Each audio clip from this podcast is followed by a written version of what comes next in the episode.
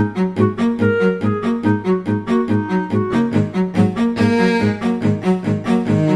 Para reforçar a oferta no âmbito da formação técnico-profissional, a TAP é uma das empresas com quem o IFP assinou um protocolo no âmbito dos cursos de aprendizagem. Tito Xavier, responsável pelas oficinas da manutenção de componentes, diz que a colaboração entre a TAP e as escolas tem sido muito gratificante. Permite efetuar uma ponte entre a formação escolar e o exercício de uma, uma atividade profissional.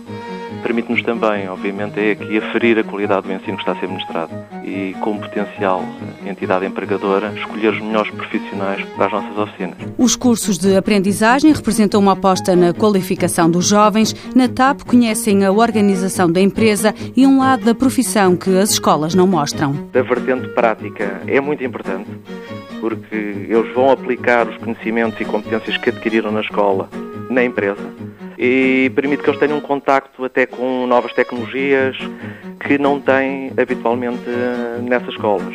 Valorizamos também aqui muito o trabalho em equipa, a convivência num espaço de trabalho, as relações humanas que existem com os vários técnicos que estão na oficina. Tito Xavier explica que no âmbito destes cursos e estágios colaboram com várias instituições, as áreas de formação são muito abrangentes. Nós temos aqui várias oficinas, oficinas de eletrónica, eletromecânica, de rádio, também temos um laboratório de calibrações, tentamos sempre que estes estagiários passem pelas várias oficinas e beber um pouco daquilo que se faz aqui na TAP e aqui no, na nossa manutenção de componentes. Todos os estágios são supervisionados. O responsável pelas oficinas de manutenção de componentes da TAP considera esta uma boa aposta para o futuro profissional. Eu próprio, quando estive a fazer o meu curso superior, eh, entre o quarto ano e o quinto ano, comecei também a fazer um estágio aqui na TAP, também nestas oficinas, e depois acabei por, eh, por cá ficar. Portanto, é uma oportunidade eh, não só para os alunos de desenvolverem competências,